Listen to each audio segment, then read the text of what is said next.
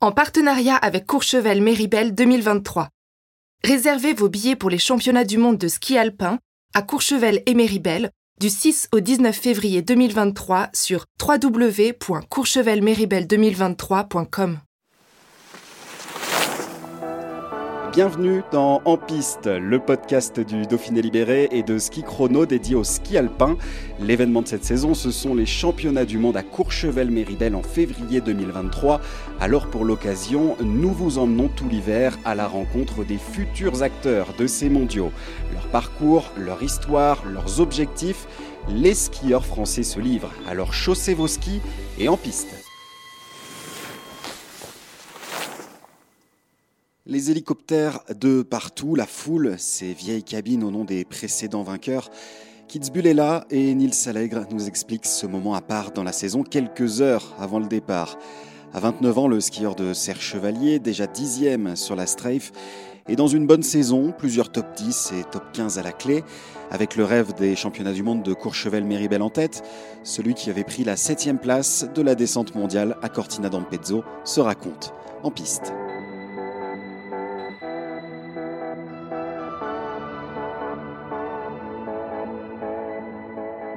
Pour ce nouvel épisode, c'est Nils Allègre qui, nous fait le plaisir d'être avec nous. Bonjour Nils. Bonjour, bonjour à tous. Vous nous recevez euh, dans l'hôtel euh, de l'équipe de France à, Kitzbühel, à, quelques heures euh, de l'événement, de, cette Coupe du Monde que, tout le monde attend tant. Comment êtes-vous déjà à, quelques heures donc de, de Kitzbühel, Nils? Est-ce que c'est des émotions particulières? Oui, ben non, je me sens bien globalement, je me sens plutôt plutôt serein, autant se faire que peu, quoi, j'ai envie de dire. après, enfin, avant cette course, avant, d'affronter, j'ai envie de dire, euh, cette piste. Euh, maintenant, j'ai des bons réglages cette année, c'est plutôt honnête, donc euh, je suis dans, une meilleure configuration que l'an dernier. forcément de, l'excitation, mais c'est vrai qu'on a la chance d'être dans un hôtel un petit peu à l'écart de, de Kitzbühel, à, 5-10 minutes en voiture du pied de la piste, donc on a moins cette effervescence dès qu'on est en dehors de... Dès qu'on rentre à l'hôtel, on est un peu protégé de tout ça, puis en plus on, vient ici chaque année, donc on a nos habitudes un charmant petit hôtel euh, avec un terrain de camping juste à côté. Rassurez-moi, vous n'êtes pas, vous logez pas dans, sur le camping juste à côté. Non, non. on pourrait, hein, ça nous remettrait un peu à l'heure des fois, ça ferait du bien. on le disait, Nils, c'est cette, euh, cette Coupe du Monde à, à Kitzbühel, c'est c'est un temps fort de l'année pour, euh, pour les descendeurs, pour les hommes de, vitesse. Est-ce que pour vous aussi, c'est un moment que vous attendez tout particulièrement chaque saison? Oui, bah c'est sûr que c'est un, un, moment spécial. c'est la course de l'hiver. Chaque année, on le sait, c'est ici. Cette année, il y en a deux. Euh, je crois que la vraie, euh, descente, le Hanenkam, il, il, est prévu samedi, il me semble. Euh, mais voilà, c'est toujours un moment hyper spécial ici. On sent un engouement énorme qu'on a nulle part ailleurs. Et ouais, on sait que c'est quelque chose de différent des, autres courses. Alors est-ce qu'on l'attend spécialement celle-ci? Bah, Pour ma part, non, parce qu'on a tout le début du circuit en Coupe du Monde où chaque course est déjà un sacré, morceau. Donc il faut qu'on se concentre sur chaque course en elle-même. Mais une fois qu'on est là, c'est sûr qu'on sent la différence et ça donne, ça donne encore plus de plus d'envie et plus d'ambition. Il y a quelque chose en plus ici, quelque chose de, de particulièrement fort. Ouais, ouais, c'est sûr. Euh, dès qu'on arrive euh, au pied de la piste, euh, on voit que c'est différent. Il y a les hélicoptères de partout, les arches, enfin toute la pub est dix fois, dix fois plus grande. la communication autour de l'événement, elle est hyper importante. il y a beaucoup plus de monde en bas aussi.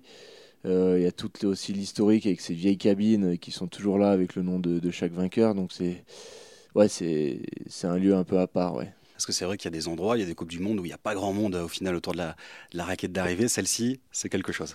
Ouais, non, c'est vrai qu'il y a quelques, quelques Coupes du Monde où ça fait, ça fait pas rêver. Hein. Euh, les Clouis, c'est désert. Euh, voilà.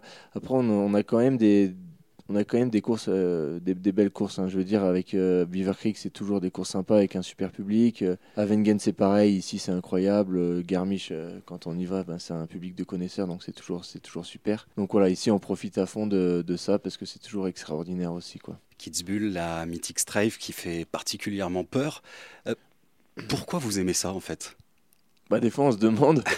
Honnêtement, c'est ce que je me dis dans la tête. L'autre jour, je me disais, ouais, quand on va à Wengen, on on sait pourquoi on s'entraîne physiquement. Euh, quand on vient à Kitzbühel, on sait pourquoi on fait du ski parce qu'il y a tout, euh, il y a tout ce qu'on recherche. Au final, il y a une énorme effervescence. Il y a aussi beaucoup de respect des, spectateurs euh, pour chaque athlète. Ils sont pas forcément là que pour le vainqueur. ils vont avoir un mot ou un regard ou ils vont prendre une photo avec n'importe quel athlète et ça montre qu'ils sont conscients de, ce que représente cette piste et ce que représente de faire cette descente. Voilà les, non-connaisseurs ne feront pas forcément la, différence entre, entre deux descentes. Et vous qui les, qui les faites toutes à l'année depuis, depuis plusieurs années maintenant, c'est quoi? Qu'est-ce qu'elle est, Quelle est la caractéristique, on va dire, de cette Strife Qu'est-ce qu'elle a de, spécial? Ben ici, c'est assez particulier parce que c'est très technique, c'est très engagé euh, au départ et à l'arrivée. On a une portion un peu plus glissée euh, sur le milieu. Euh, mais pourtant, euh, on a toujours des écarts qui sont hyper faibles. Euh, voilà, c'est pas comme à Bormio où des fois on a un vainqueur avec une seconde d'avance. Là, c'est souvent très très serré entre les skieurs, donc ça donne aussi beaucoup d'excitation à la course. Je pense du côté du spectateur, c'est hyper excitant. Bon, il suffit que je dise ça pour que, pour que ça se gagne avec une seconde d'avance demain, mais non, non, normalement, c'est pas ce qui se passe. Vous avez fait un top 10 ici, 10 dixième place précisément. Oui, c'est ça. Il y en a beaucoup qui sont cassés les dents aussi sur cette strafe, des, très, des excellents descendeurs, descendeurs pardon, qui n'ont jamais réussi à la remporter. Est-ce qu'il faut un état d'esprit spécial ici pour euh, faire un podium Ouais, ben, malheureusement, je n'ai pas les clés encore, euh, vu que ça m'est pas arrivé, mais j'essaie de chercher chaque année euh, le bon état d'esprit. c'est aussi vraiment lié aux conditions de neige. Si on a des, des années où c'est très exigeant, et où ça tape beaucoup, ben, on n'est peut-être pas forcément dans le même état d'esprit. Il faudrait demander à Yo comment, comment il faut être au départ. Moi, j'ai je cherche un petit peu les clés et je pense aussi que c'est vraiment personnel. Chacun va être dans un état qui lui est propre. Euh, maintenant, c'est sûr qu'au départ, euh, on se dort pas dessus. Euh, il faut être vraiment à 100% dans ce qu'on fait, dans, dans l'instant présent, sinon ça va mal se passer. Quoi. Donc, il faut être convaincu une fois qu'on passe le, une fois qu'on pousse le portillon, il faut être vraiment convaincu de, ce qu'on fait et, surtout par culer. Quoi. Donc, avant le, chrono, il y a déjà la, piste en elle-même et je vais pas dire que c'est un combat parce que je j'aime pas dire que c'est un combat quand on fait du ski parce qu'on doit rester dans de la glisse et tout ça. Mais ouais, de il y, a, il y a, cet aspect de, de, descendre la piste en elle-même et puis après, on va dire, dans un second temps, euh, la course aussi. quoi. J'allais en parler, mais vous l'avez amorcé. Vous n'avez pas forcément encore les clés, mais vous avez un copain qui, qui les a, les clés. Euh, Yo Claret, qui a fait trois podiums. Hein, Johan Claret, si je ne me trompe pas ici, ou peut-être quatre. C'est possible. Il y en, a quelques-uns en tout cas. Un paquet de top 10 aussi, une course qu'il apprécie beaucoup. Vous échangez euh, beaucoup. il échange beaucoup sur, sur la manière d'appréhender cette piste, sur ce qu'il ressent, lui, sur cette piste. Oui, oui, bah, d'habitude, je suis toujours en chambre avec lui. Donc, euh, depuis mon premier kit, on était en chambre ensemble. Euh, cette année, je suis avec Adri, mais Adri, il a aussi les clés, vu qu'il a déjà fait un podium. Euh, mm. Blaise aussi, on avait Valentin aussi. Donc, c'est vrai que c'est une course qui réussit particulièrement aux Français par rapport à Wengen. donc, oui, on essaie forcément d'échanger avec ceux qui ont le plus d'expérience.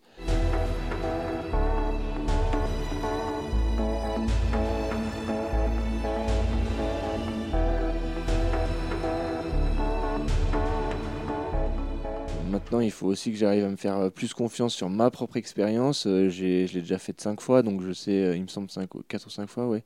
Donc je sais, j'ai aussi des points de repère, je sais ce que j'ai mal fait, et pour essayer de corriger, voilà. Mais c'est vrai qu'on essaie d'échanger, on essaie d'échanger au maximum sur ben, qu'est-ce que tu en penses cette année commencé, est-ce que c'est plus dur, est-ce que ça tape moins, est-ce que là c'est plus glacé que là. Euh, dès qu'il y en a un en bas, on essaie de tout de suite faire remonter les informations que les coachs ne peuvent pas avoir parce qu'ils n'ont forcément pas le ressenti de l'intérieur.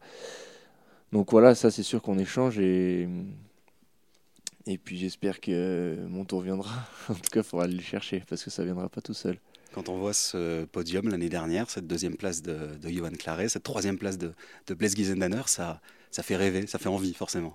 Ouais, ouais, ça donne une énorme envie. Euh, euh, maintenant, il faut pas non plus avoir euh, une envie euh, surdimensionnée et péter au bout du deuxième virage. La descente, il faut quand même rester très calme. c'est aussi des longues semaines avec deux entraînements, deux courses cette année, donc c'est quatre jours d'intensité mentale qui sont hyper Donc voilà, essayer de rester au maximum calme et une fois de plus, j'ai pas toutes les clés, donc euh, j'essaie de me faire ma propre expérience chaque année d'essayer de progresser chaque année. En tout cas, voilà, c'est ce qui est sûr, c'est que je vais me donner à fond en, pensant aux choses qui me vont bien à moi et, et voilà, voir, voir, où ça peut me mener. Et on va croiser les doigts pour que, pour que ça vous réussisse dès cette année à, à Kitzbühel. J'aimerais revenir sur euh, votre début de saison. Euh, Niels, si vous le voulez bien. déjà, ça avait assez mal commencé. Il y avait euh, cette euh, opération. Alors c'était euh, cet hiver. J'en ai une ce printemps du tibia. Ouais, Voilà, du tibia, exactement. Mm. Et puis il y a eu cette opération aussi à doigt, du pouce. du pouce. Ça. avait plutôt mal commencé pour vous. ça a mal commencé, mais après l'opération du printemps était, était programmée mhm, déjà à la fin de l'hiver parce que ça fait deux hivers que voire presque trois, où je galérais énormément avec des grosses douleurs au tibia. On n'arrivait pas à mettre un, mot dessus, on ne savait pas ce que c'était. Et en fait, euh, à force euh, de faire des examens, on a vu que j'avais une nécrose des, tissus euh, donc contre le tibia. Donc, à force d'appuyer sur la languette, ça m'avait ça avait meurtri mes, tissus. Quoi. Ils étaient morts, plus vascularisés. Donc, ça me faisait très mal. Ils étaient décollés aussi. Du coup, ils m'ont fait une greffe de tissus graisseux au printemps à Lyon. Euh, avec le docteur Torossian. Et petit à petit, ben, j'ai, dû, j'ai, eu ouais, deux mois sans mettre de chaussures, deux ou trois mois. Donc j'ai repris un, petit peu plus calmement le ski que les autres. Et dès que j'ai commencé à reprendre mes marques, à plus avoir trop de douleur, je suis retombé au Chili, euh, cassé le, pouce que j'ai dû opérer et l'épaule qui a, qui, a, qui a bien souffert aussi. C'est pas de bol hein, quand même. Non, non, c'est pas de bol. Euh, j'ai enchaîné les, voilà, les pépins, mais une fois de plus, la, la main, c'est, c'est pas agréable, mais c'est pas un énorme problème, on trouve des solutions. Le tibia, par contre, les deux ans euh, à se poser des questions, ça c'était très compliqué. Donc là, j'ai jusqu'à présent, j'ai quasiment eu pas de douleur. Là, ça revient un tout petit peu, mais c'est très léger. Donc tant que j'ai pas ces douleurs-là, ben, je suis plutôt euh, très content de ça. Voilà. Vous avez bien soulagé cette, euh, cette opération Ouais, ça m'a fait du bien. On a aussi beaucoup travaillé sur le matériel. Mhm. On a gratté depuis trois ans, on essayait de chercher ce qui pouvait me soulager. Et là, euh, j'ai trouvé une languette qui a l'air de fonctionner bien. Jusqu'à présent, hein, je touche du bois parce que ça, ça, ça peut aussi revenir. Donc, euh, donc, voilà. Mais bon, pour le moment, ça, ça passe. Parlons résultats. Euh, deux top 10 depuis le début de saison, deux huitièmes places à Val Gardena et à Lake Louise, c'est bien ça? Ouais, c'est ça. C'est ça. Puis il y a eu aussi trois top 15. Alors c'est des top 12, même si on va être plus, plus, plus, plus positif. C'est des top 12 sur 10 courses, il y a une certaine régularité euh, cette saison. Est-ce que vous êtes satisfait déjà de ce début de saison? Oui, je suis plutôt satisfait. Euh, voilà, en Super G, je suis très régulier. J'ai fait un top 10, deux, top, enfin, deux 12e places. Euh, donc ça c'est hyper positif. Je vois que je suis capable de, jouer régulièrement dans, le premier tableau, donc ça c'est top. Maintenant j'espère aller chercher plus loin, essayer de trouver la, petite débridée, ce qui me manque pour aller chercher tout devant, ça serait bien. Ça se joue pas à grand chose, des fois c'est très serré, donc donc je reste euh, optimiste et j'espère trouver les clés. Après en descente, euh, c'était compliqué pour moi. Je devais regagner tous les dossards. J'avais mm. perdu énormément de dossards l'an dernier. J'avais pas de points fils, donc euh, je partais 55 aux courses au début de saison. Les deux premières courses étaient très compliquées avec les conditions, beaucoup de vent, des, voilà, des conditions pas avantageuses pour nous les gros dossards. Donc c'était très frustrant. Je me demandais comment ça allait, ça allait rebasculer. Et à Valgardena, j'ai fait huitième avec le dossard 51, donc ça m'a tout de suite relancé. J'ai reconfirmé le lendemain avec la 11e place. Et là, tout de suite, ça m'a fait gagner de dossard. Et, et voilà, ça, ça, me permet de, de pouvoir m'exprimer avec les, chances euh, plus ou moins équitables avec les autres. Donc ça, ça change beaucoup de choses. C'est jamais facile à dire, c'est jamais facile à, expliquer, à trouver la solution, mais ce, petit truc justement qui, qui manque, qu'est-ce que ça peut être? Est-ce que vous avez des, des clés, des, des, des, des pistes?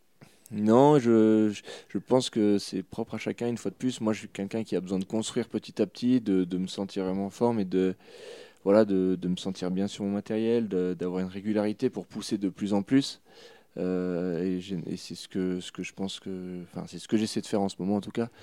Il y en a d'autres qui vont avoir une énorme étincelle, mais peut-être pas pouvoir le reproduire. Moi, je suis pas dans ce schéma-là. Euh, voilà, c'est inconscient, hein, c'est comme ça. Hein, on, est, on est fait comme ça pour aller chercher tout devant, je pense qu'il me manque encore euh, voilà, arriver à des petits moments de doute quand on skie où, on va chercher un peu plus, euh, un peu plus d'audace, un peu plus de ouais, un peu plus de caractère sur, sur des moments euh, clés de la course. Mais ça, ça se passe que une fois qu'on a franchi le portillon et c'est des, des, décisions qu'on prend en une fraction de seconde. Est-ce que j'y vais ou est-ce que je mets une petite dérive? C'est des petites choses qui, je pense, font des grosses différences quand on quand on rentre sur une appui à 100% ou si on y va à 90%, bah, ça se voit pas du tout à la télé. Mm. Mais nous, on le sent inconsciemment. Enfin, ouais, consciemment, nous, on le ressent en tout cas qu'on n'a qu'on pas mis tout ce que tout ce qu'on avait et ça fait des petites différences à chaque porte. C'est peut-être ce qui peut expliquer, voilà. Mais bon, euh, je veux rester optimiste et la progression que j'ai depuis le début de l'année, ben, j'espère la, continuer et, et, voilà, aller chercher, euh, aller chercher ce qui, les résultats encore plus gros que ça. Voilà.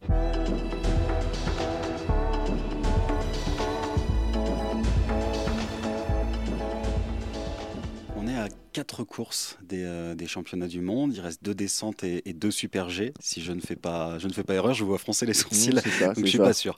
oui, donc deux descentes à, Kitzbühel et deux super G, ça doit être à, Cortina. Ouais, c'est ça. C'est la reprise de Garmisch. C'est une reprise de Garmisch. Est-ce que voilà, c'est mondiaux qui, qui arrivent dans, trois semaines, un petit peu moins même. Est-ce que c'est déjà dans la tête? Est-ce que vous y pensez un petit peu déjà?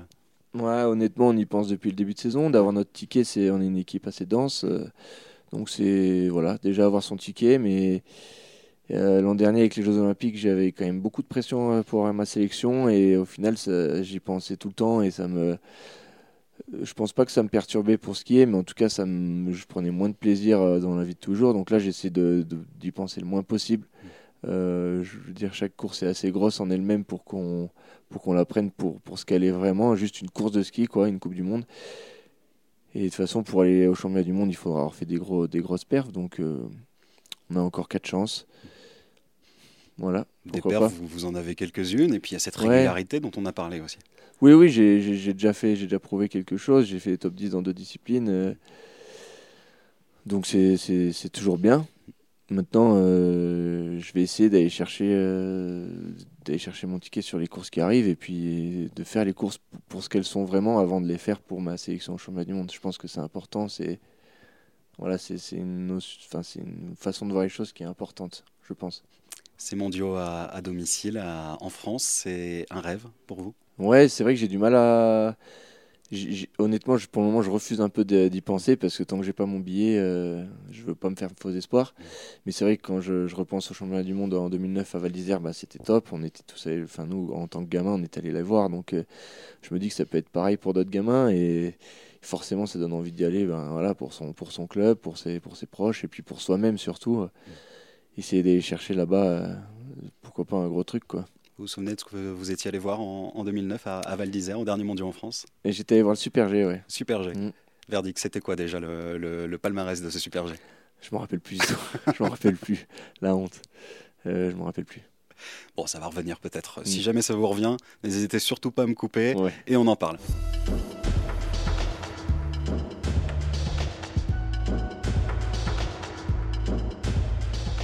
J'aimerais qu'on enchaîne, Nils, en parlant un petit peu de vous, tout simplement. Si je vous laisse la, main libre pour, euh, pour vous raconter, qu'est-ce que vous diriez? Ouais, c'est hyper dur. Euh.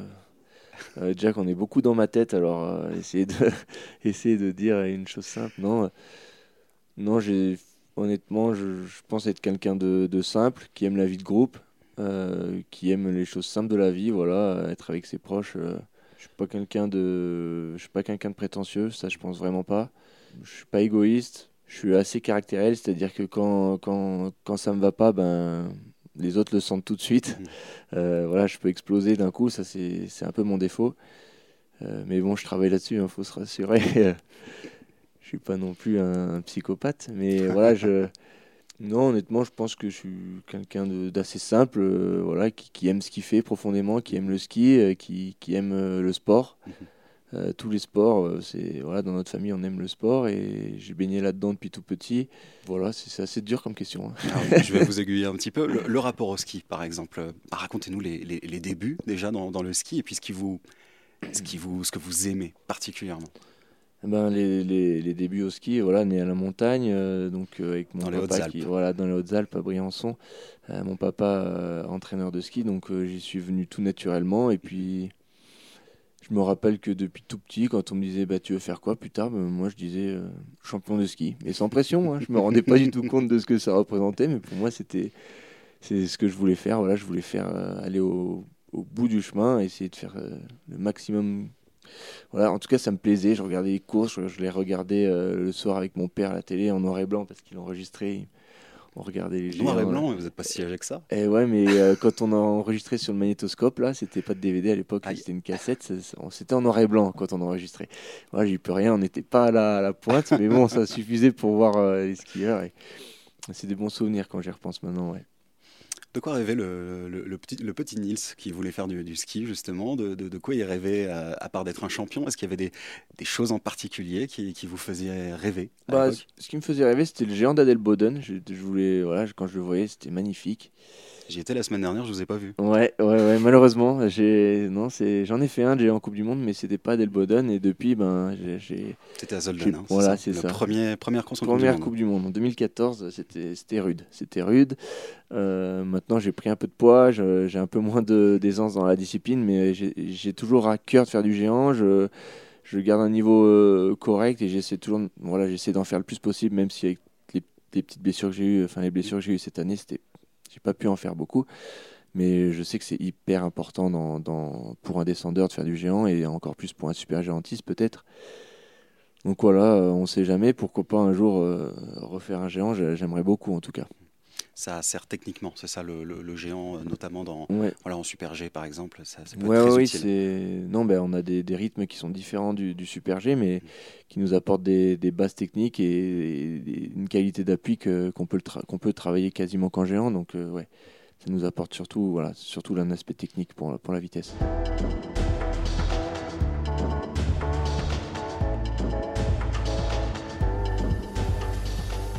On a parlé de pourquoi euh, se lancer sur la strafe à, Kitzbühel, pardon. Pourquoi faire de la vitesse euh, Qu'est-ce qui vous a plus séduit dans, ces disciplines-là? Est-ce que c'est un choix? Est-ce que ça s'est fait naturellement? Comment, comment ça s'est passé?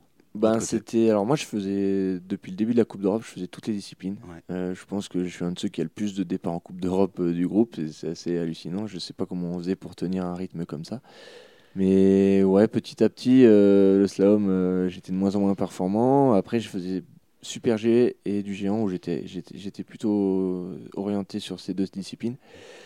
Euh, et petit à petit, il a fallu que je fasse un choix. Les coachs m'ont plutôt orienté aussi sur la descente et la vitesse parce que ben, il fallait que, que je fasse mes preuves aussi. En géant, c'était j'avais un niveau correct, mais en disant qu'en super G, j'avais vraiment, c'était là où j'avais mes meilleurs résultats et voilà, je me suis orienté après naturellement euh, sur la descente parce que pour être bon en Super G, il faut faire de la descente. Mm. Sur le circuit de la Coupe d'Europe, je m'ennuyais honnêtement. En descente, c'était, je, prenais des tartines et j'aimais pas trop ça. Et, je voyais... et la première Coupe du Monde de descente que j'ai faite, euh, j'ai dit waouh.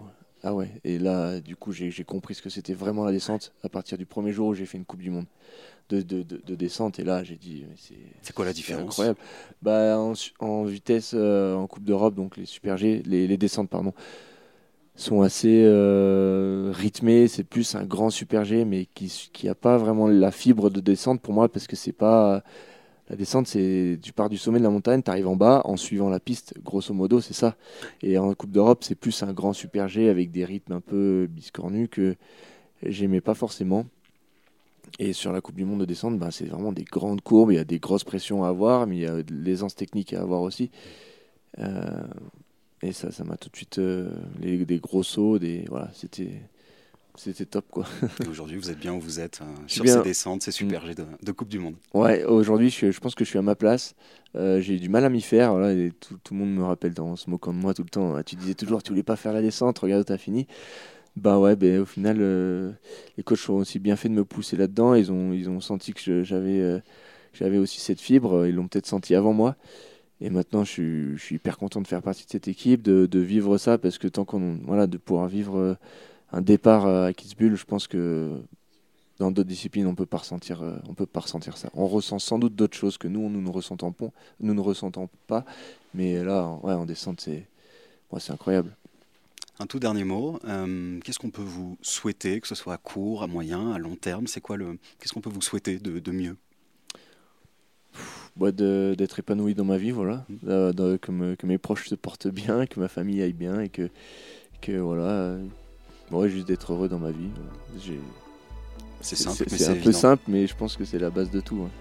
Merci beaucoup, Nils. Ouais, merci. Merci et puis bon courage pour euh, ces épreuves euh, à C'est gentil, c'est gentil. Au revoir. C'est gentil, c'est gentil.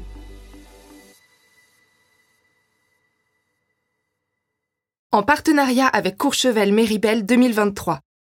Réservez vos billets pour les championnats du monde de ski alpin à Courchevel et Méribel du 6 au 19 février 2023 sur www.courchevelméribel2023.com.